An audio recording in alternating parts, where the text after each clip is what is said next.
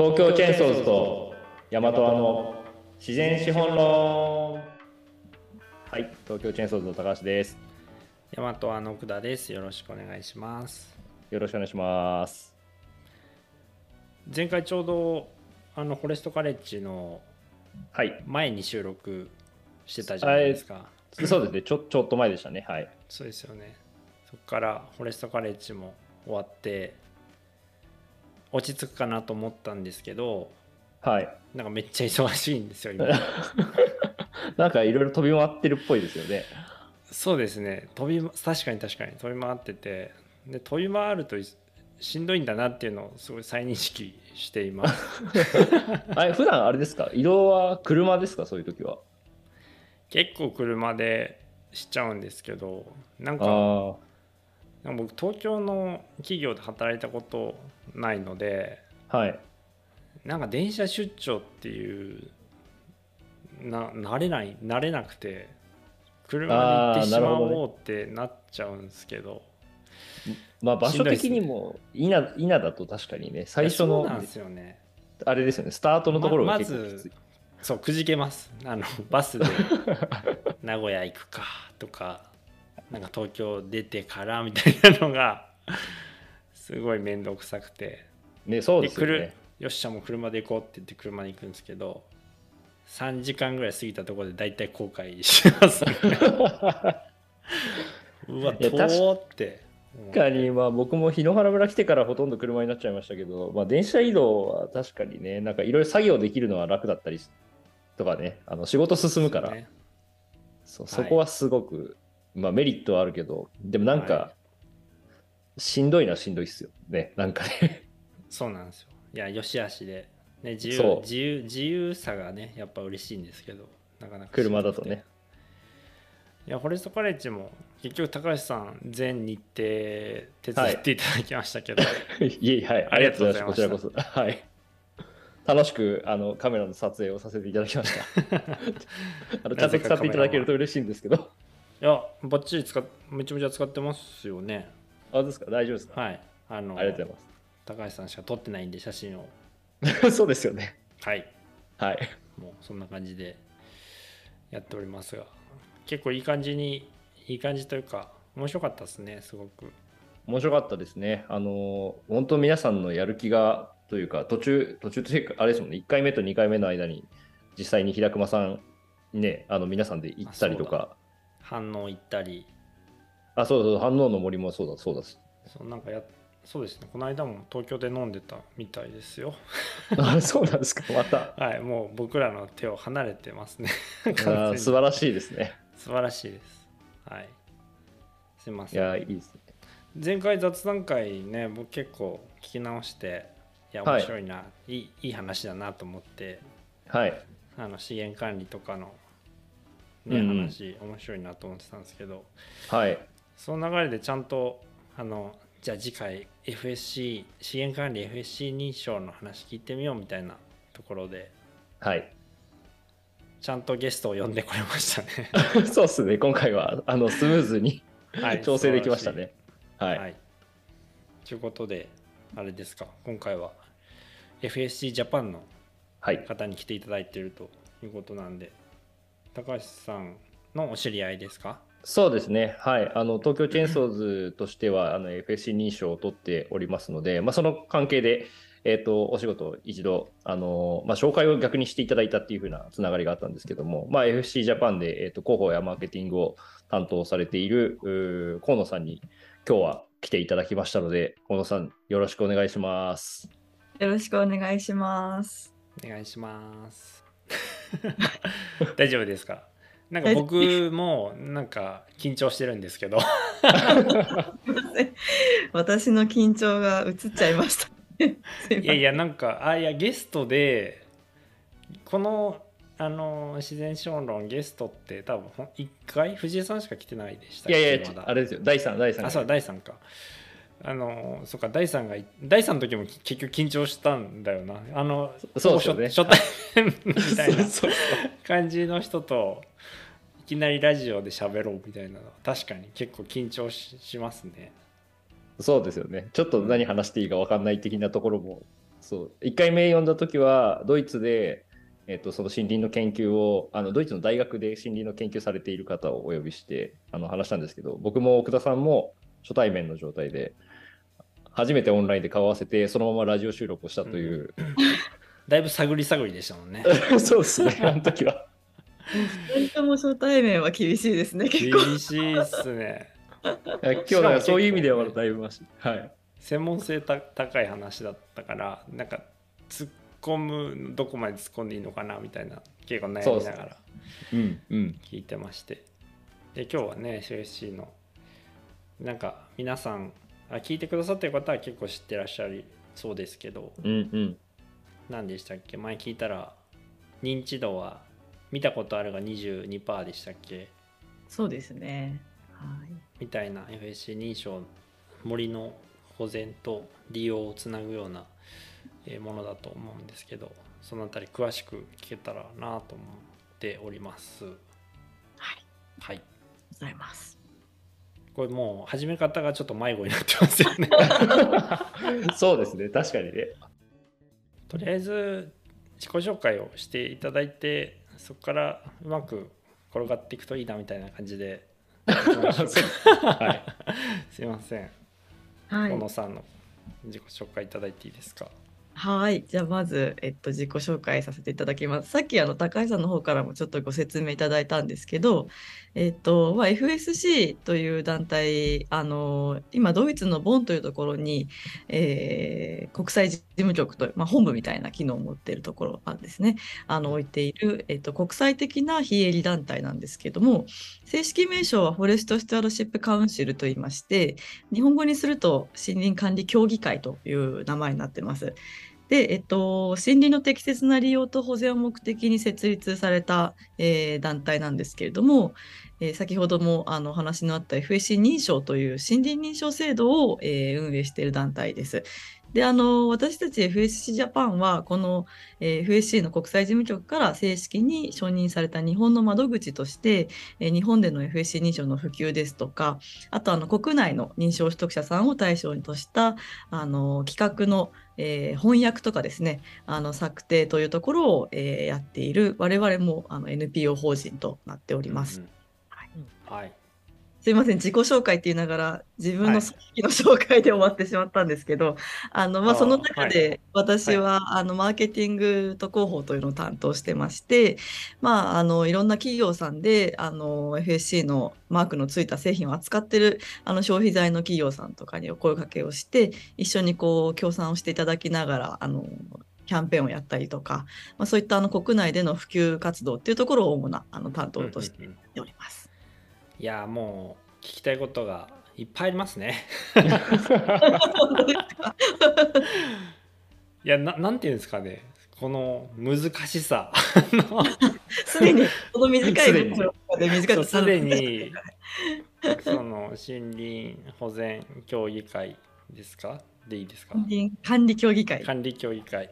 さんが、えーな何を指しているのかっていうようなところがすでにちょっと 難しいなって思うんですけど。はい。はいなんか事例っていうか分かりやすく言うとみたいなとこで聞いてもいいですか？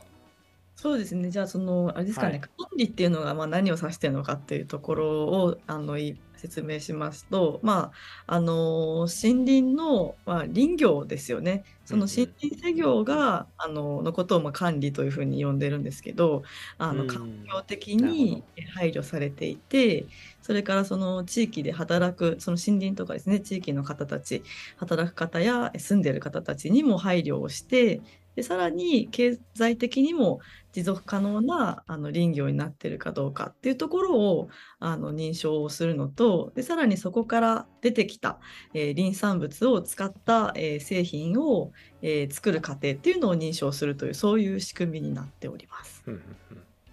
かりました、でチェーンソーズさんは取ってらっしゃるじゃないですか、そうですね。で今のなんか話の中でチェーンソーズ的には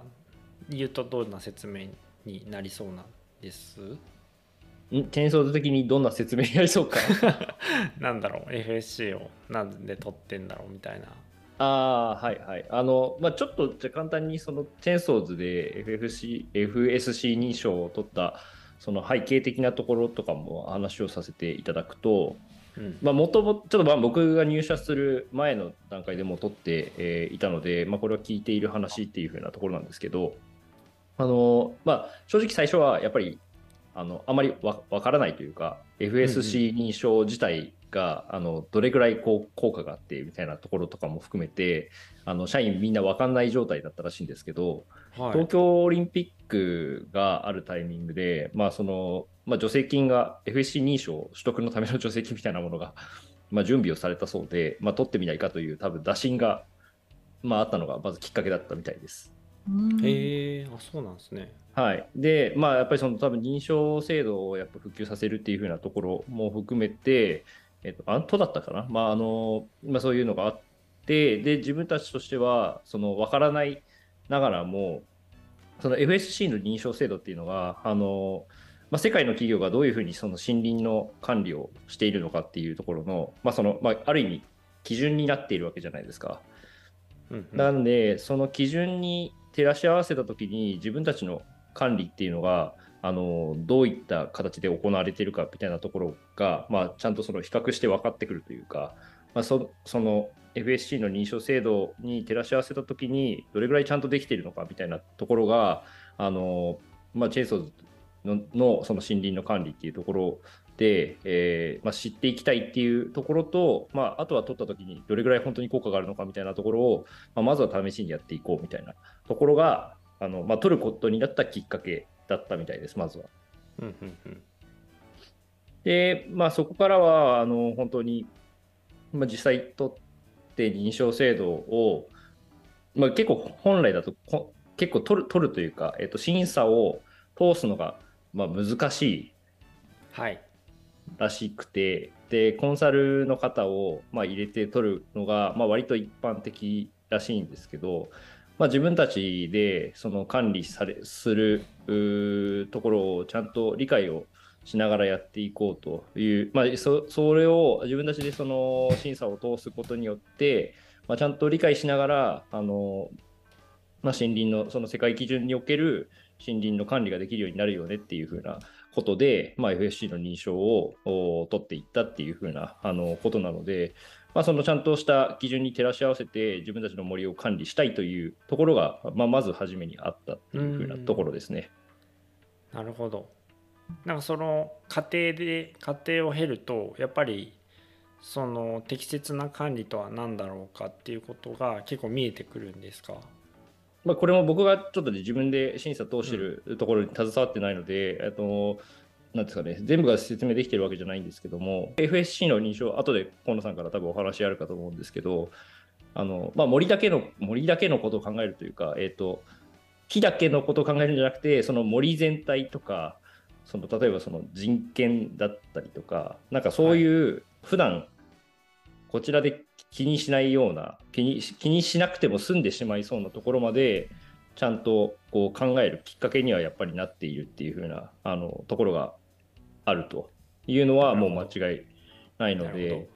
まあ、そのあたりですごく考えの幅が幅が広がったっていうところはあの取得を自分たちでその審査通すっていうところまでやることによってあのみんなの考えが広くなったっていうところはやっぱりあるみたいですね。いいですね。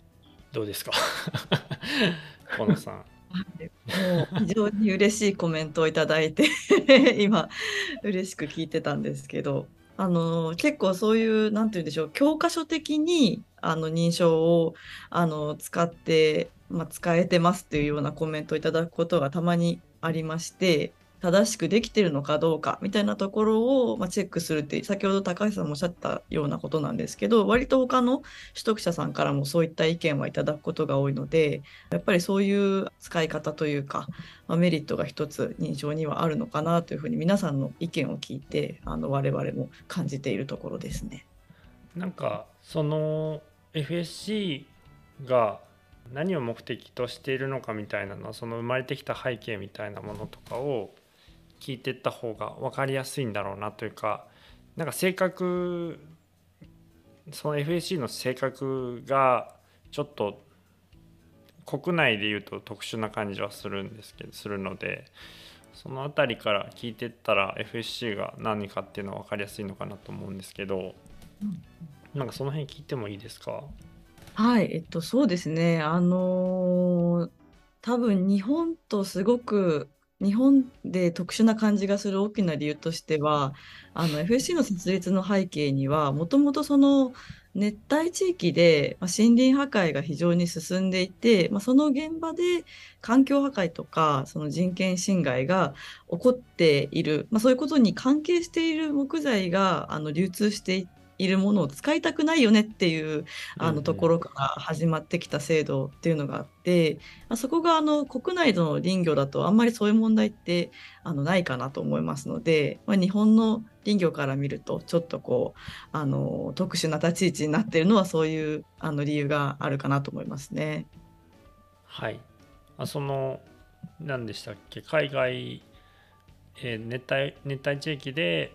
あの討討伐違法伐採が増えてくる中でそれ買いたくないよなみたいなところでちゃんと管理しようよみたいなイメージですか、そうですね。あの1980年代ぐらいからうんあのその熱帯の、まあ、地域の木材って欧米なんかでも非常にあの材料として使われてあの、まあ、ユーザーとしてですねその欧米のしあの消費者の方たちがまあ使っていて、うんうんでまあ、そういった方たちがその、まあ、問題があるよということを知ってこういうものも買いたくないという、まあ不買運動を最初にあの始めたんでその時まだこういう森林認証っていうものは存在していなかったので、あのまあ、買わないっていう方法でそういうものを使わないようにするっていう手段がまず取られたんですけど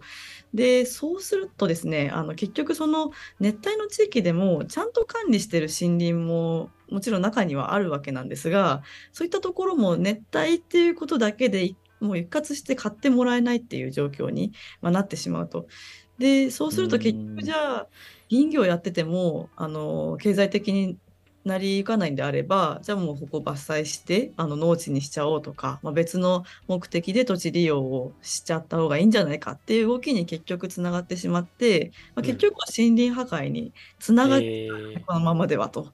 あ、はいいう形になってですね、それであの、まあ、そういったちゃんと管理しているものと、そうじゃないもの？っていうのを区別してあの選べるようにする仕組みが必要なんじゃないかっていうこう機運が高まってきたのが1980年代からの動きなんですね。うんうーんであれなんですよ、違法伐採をその防防ぐっていう目的プラス、ちゃんとその作業をしている人たちを守るみたいなところが、性格としてはその始まりであるっていうことなんですね。そうですね。で、やっぱりその我々の仕組みの中で、あの環境面とか、えっと、人権を守るだけじゃなくて、経済的にも継続可能にするっていうところが非常に重要視されているのは、やっぱりそういうあの理由で、やっぱりあの経済的に続けていけるルールじゃないと、結局はやる企業がいなくなってしまって、まあ、そういう取り組みは世界に広がっていかないっていうところがあるので、まあ、持続的にあの買ってもらえる適切なものを選んで買ってもらえるっていうこうちゃんとマーケットに届けるところまでをあの仕組みにしていくことが重要っていうような考え方であの生まれてきた制度なんですよね。でうんうんうんなるほど大体その1990年ぐらいから、まあ、そういう制度のこうイメージというか構想がまあ生まれてきましてで最終的にきっかけになったのが1992年にあのリオで開催された地球サミットですね。この時にあの今でもニュースとかでよく出てくるあの気候変動枠組み条約とか、うん。生物多様性条約とかあるじゃないですか、はい。大の条約が。でこの2つの条約もこの、えー、と地球サミットの時に採択されたんですけれども、まあ、その時にあのし世界森林条約っていう、まあ、こういった森林の状況を改善するための条約も採択させようよという動きがあの国連側にはあったんですけど、まあ、残念ながらあのこれはあのそういった森林資源の生産がまあ重要な経済の柱になっているような国々から、まあ、賛同を得られずにですねえ採択ができなかったという経緯があったんですね。で、まあ、こういったこう条約でトップダウンでやっていくのはまだちょっと時代としては早かったかなっていうところでじゃあ民間でそういうルールを作ってまずできるところから取り組んでいきましょうっていうことで生まれたのがこの FSC っていうあの協議会森林管理議会という組織になっております。なるほど。うん。そのじゃあ FSC 認証を取ろうねってなった時にその熱帯地域で切った木をヨーロッパとか日本にたくさん来てると思うんですけどそれを取るのは現地の人たちなんですか？そうですね。あの現地で実際にあの森林の制御をしている方たちが取っていただくことになりまうんすね。うんうんそのちょ、えっと、あ、いいですか？はいえっとぞ、はい。なんかその最初にその討伐とかが問題になったっていう問題ってそこをまあ問題視したんだと思うんですけどそこを問題視したのも現地の人発信でやっぱりあれだったんですかね。あの始まってるんですか？それともその買う側の欧米の方々がそういうことにあの、まあ、気づいてというか、まあ、現地からの人の声を聞いてスタートしてるんですか？その辺でですね、非常にこう重要な役割を担ったのは、あの環境 NGO の皆さんが非常に重要な役割になったかなと思うんですけど、まあ、そういったへ現ー地で起きてる情報をあの情報収集して発信していくっていうところはあのそういった団体の皆様が非常に積極的にやっていてなので実はあの我々のあの FSC の設立のメンバーの中にもあの例えば WWF だったりとかあのグリーンピースというようなですね非常に大手のあの世界的に活動している団体が入って WWF は大手 NGO なんですね。そうなんです。そうです。よそういう話も業界では知られているけれどもっていうか、大手って言い方が面白いですね。うん そうですね。国際組織感すごいあるから。いや、そうですね。でかすぎて、なんか、そうですね。大手とかっていうレベルじゃない。そうですね。非常にそういうところが影響力を持っていて、で、そういうところの発信する情報を、まあ、あの、収集する企業なんかが、あ、じゃあそういうところの木材使わない方がいいんだっていうことで動いていったっていうような流れになるかなと思いますね。なるほどなるほど。その時になんか日本日本の法人っていうのもそこにこう乗っかちゃんと乗っかったんですか？あのいやそうだよねって。日本はですね、その時まだ、あの、そういう状況。だいぶ、あの、日本もその時代加害者に当たるので、うん。そうまあ、ね日本の森林博につながってる製品をたくさん買っていた国側なので、まあ、この時まだまだ日本ではそういう意識っていうのは思います。めっちゃ安いじゃんっていう感じだったんですかね。そうですね。今でもやっぱりあのまはだそういう製品っていうのは日本は入ってきこれる状況になってますので、なんかそこはい面白いですよね。面白いって言うといけないんですけどその確かにまだまだ違法伐採多いと思うんですよねその熱帯地域で。うんうんでそこの行き先は日本が多いっていうような問題もあ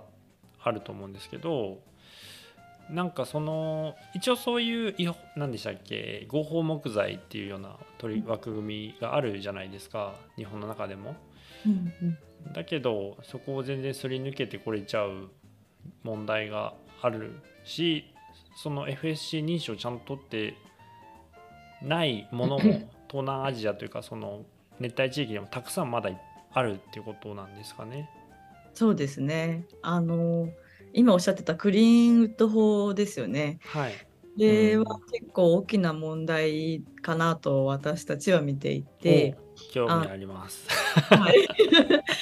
やっぱりそのヨーロッパなんかでもあの木材の規制をする EU ティンバーレギュレーションっていう法律があってでアメリカだと、えっと、レイシー法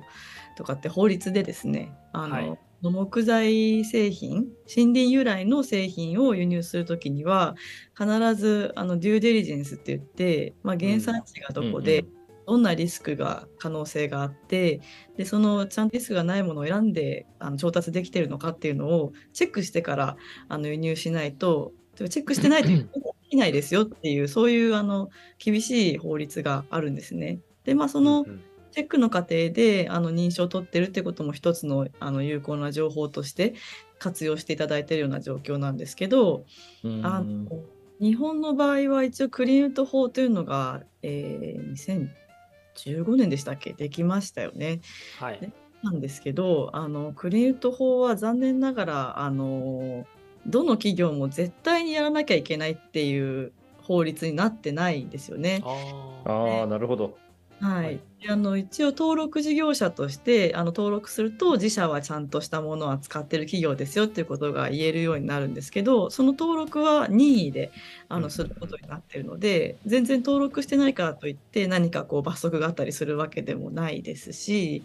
あのかつその実際まあ登録していたとしても何かそれで例えば違法伐採にの可能性があるものを輸入してしまったとしてもそれで何か罰則があるっていう状況ではないので、はい。正直法律うんって言いながら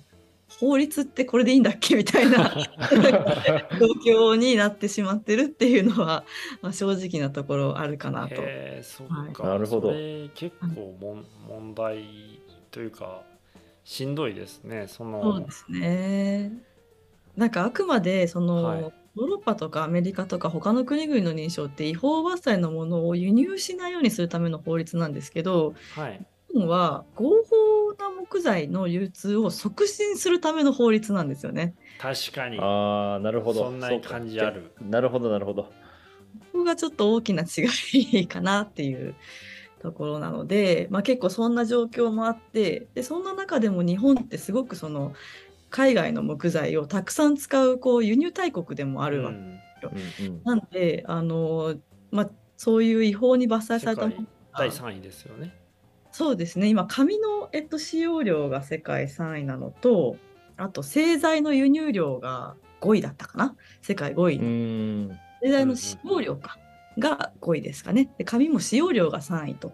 いう感じでですね。非常に森林資源たくさん使ってる国なんですけど。はい。もうまあそんな中でもこう法律が結構ゆるゆるな感じなのでそういうグレーな木材とか、違法伐採なものとかが逆にその日本だったら買ってくれるから集まってきちゃうんじゃないかっていうなるほど。そういう懸念もある売り先になっちゃってるんですね、ある意味。そうなんですよね。はい。えなんでそうなるんだろうな。確かに。本当にこれは変えてほしいっていう感じですよね。あのそうアメリ日本以外のまあそういう欧欧州アメリカはそういうのがちゃんとしてるけれどもそれ以外の地域っていうのは逆に言うとほとんどできてないんですかね。あ例えば、はい、はい。そのオーストラリアとかニュージーランドとか、えっ、とまあぶ南米諸国含めだと思うんですけどアジアとかえっとオーストラリアもあのオーストラリア版の練習法があって似たようなことをすでにやってまして、あとですねアジアだと実はインドネシアなんかもそういう法律が あったりとか なんかすごい、え意外な感じあのそうですね。現インドネシアこそー、現地でみたいな。そうそうそうがあるあるんですけどね。あと韓国なんかもあのそういう法律作ってますね。ちょっと私も細かくあの、はいレベル感が、まあ、ヨーロッパとかアメリカとかと比べてどこまでのレベル感なのかっていうのはちょっとわからないんですけど、まあ、日本はかなりえ微妙だっていうのは、あのえーそこは何何なんですかねそのけ経済側の要請が強すぎるみたいな感じなんですか？それを取り締まられたらめっちゃみんな困るじゃんみたいなことでやれてないんですかね？その可能性はあるのかなと思っていてっていうのがあのちょっと話ずれるんですけどオリンピック？東京はいオリンピック・パラリンピックの時に、あの調達方針がやはりそのイベントに向けて作られていてでそのそれに沿って調達をそのオリンピック・パラリンピックのためにしなきゃいけないっていうふうになってるんですけど、えっとうん。ロンドンオリンピック2012年ですかね。ロンドンオリンピックの時に、まあ、かなりその環境とか人権に配慮した調達方針を作るっていうあの形で運運営がされていてでロンドンオリンピックではもう使用する木材とか紙はあの全部森林認証を取ってないとダメですよっていう調達方針になってたんですね。で、えっと、その後、えーリオのオリンピックがあって、えーはいリオオリンピックでも、まあ、似たようなあのそのレガシーを受け継いで似たようなですねあのレベル感の、まあ、森林認証材じゃなきゃダメだっていう基準になっていてでじゃあその次日本東京っていうことで、まあ、同じようなレガシーを受け継いでいくのかなと、えー期待してたんですがあの残念ながら日本の調達方針はいろいろこう、クリアしなきゃいけない条件がまずあって。でそこにまあ環境面とか人権配慮とか入ってるんですけどあの認証であることはマストではない必須ではないっていう書き方、はうーん。いろんな条件を、まあ、認証以外の方法でチェックしてもいいと。うん。で、えー一応認証取ってればこの上に書いてある条件は全部満たしているものと認めますっていうような書き方になっていてはい。今までその前の2回のオリンピックはあのー必須だったのが、まあ、東京オリンピックは必須じゃなくなっちゃった あったんですけど、まあ、これもですねその、はい我々も結構ロビングとかやってたんですけどで組織委員会とのいろんな会議の話とか、まあ、我々も参加させて、まあ、私じゃないんですけど別の担当を参加させていただいていろいろ意見とか言ったりオブザーバーしたりしてたんですけどやはりですねその業界の方たちの反発、はい特に。紙ではなくて木材の業界ですね、日本の場合は。でその認証マストにされるともう無理、できないっていう、まあ、反応で。ひどい話だ。きつい。やなきついな。ていうなんか辛いめちゃくちゃ辛いですねいやなまあでも、そうだよな材木屋強いんだよなうんそうですよね。今までだからそういうことをやってなかったからそこから調達するってなるともう時間も何も全部足りないみたいなっていう多分ことなんですよねきっと。そういやですね。でもいやいやでもですよねなんかそううんでもそそんなだってオリンピック決まったのなんて2000それこそ12年とかですよね12そうですね。3年ですよね、うん。なのでなんか間に合わないとかチャチャレンジをしたくない説じゃないですか そうですね。そうそう。まあその体裁としてはそういう体裁でっていうそうふうな感じだ。そうだけど多分やればできるんですよ、何事もね多分そうですね。だけどなんかまあいろんなこう取引先の顔とかが浮かんでねそれされたらあの人あの人困るだろうなみたいななんか謎のそうですね。謎のあれがあれでみたいな でももしそうだとするとある意味最初から分かっちゃってるみたいなところがあるっていうことにもなっちゃいますよね。うんああそのね違法木材であるってこと分かっているそうそうそうそうけれどっていうことですよねそうですよね、うん。あのみんなが頑張ってると信じられればあ全然いけんじゃないかってなりますもんね。そうそうそうだと思うんですよね。うんうんじゃないね多いからなみたいな。そうそうそう。可能性ありますよね。だからあのちょっと古い調査データなんですけど2014年にイギリスのチャタムハウスというところがあの報告書えあの日本の違法リスクがどれぐらいあるかという報告書を出していてはい。それによると,、えー、と木材製品の輸入のうち12%が違法リスクがあるっていうふうに言われていて、うん。えっと、紙製品で見ると7%ぐらい違法リスクがあるっていう、はい。あの報告も出ているのでまあ本当に木材の場合1割以上ですよね、そういうものが、まあ、混ざってきてしまってるっていう状況があるのを、まあ、知ってて やっているのかわからないんですけれども、まあなんかえっとそれこそ2015年か12年ぐらいの調査でその熱帯地域の違法伐採の可能性みたいなのはもっと高いですよね。5, 5割とか6割とかぐらいの可能性があるっていうのはその調査で読んだことがあるので、まあ、そのね。その一部が来てるっていうことなんでしょうけど、うんうん。あのいやーそのそうですね。はい。その、えー、と違法伐採の割合みたいなデータ、ちょっと私のも古いんですけど見ると本当インドネシアとか、はい、パプアニューギニアとかですね。もう本当7割、うんう8ん、割9割 えー、めちゃくちゃ多いじゃないですか。そうなんですよ。行ってたりとか本当あのアフリカなんかでも、えーコンゴコンゴ共和国とかですねタンザニアとか、えーコンゴ民主共和国もですね半分以上もう違法伐採だっていうような調査データも出ているので、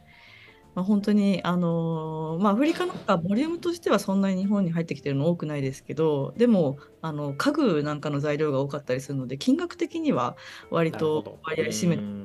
うんで結構その日本のまあ買う側との責任っていうのはやっぱ大きいよなっていうのが、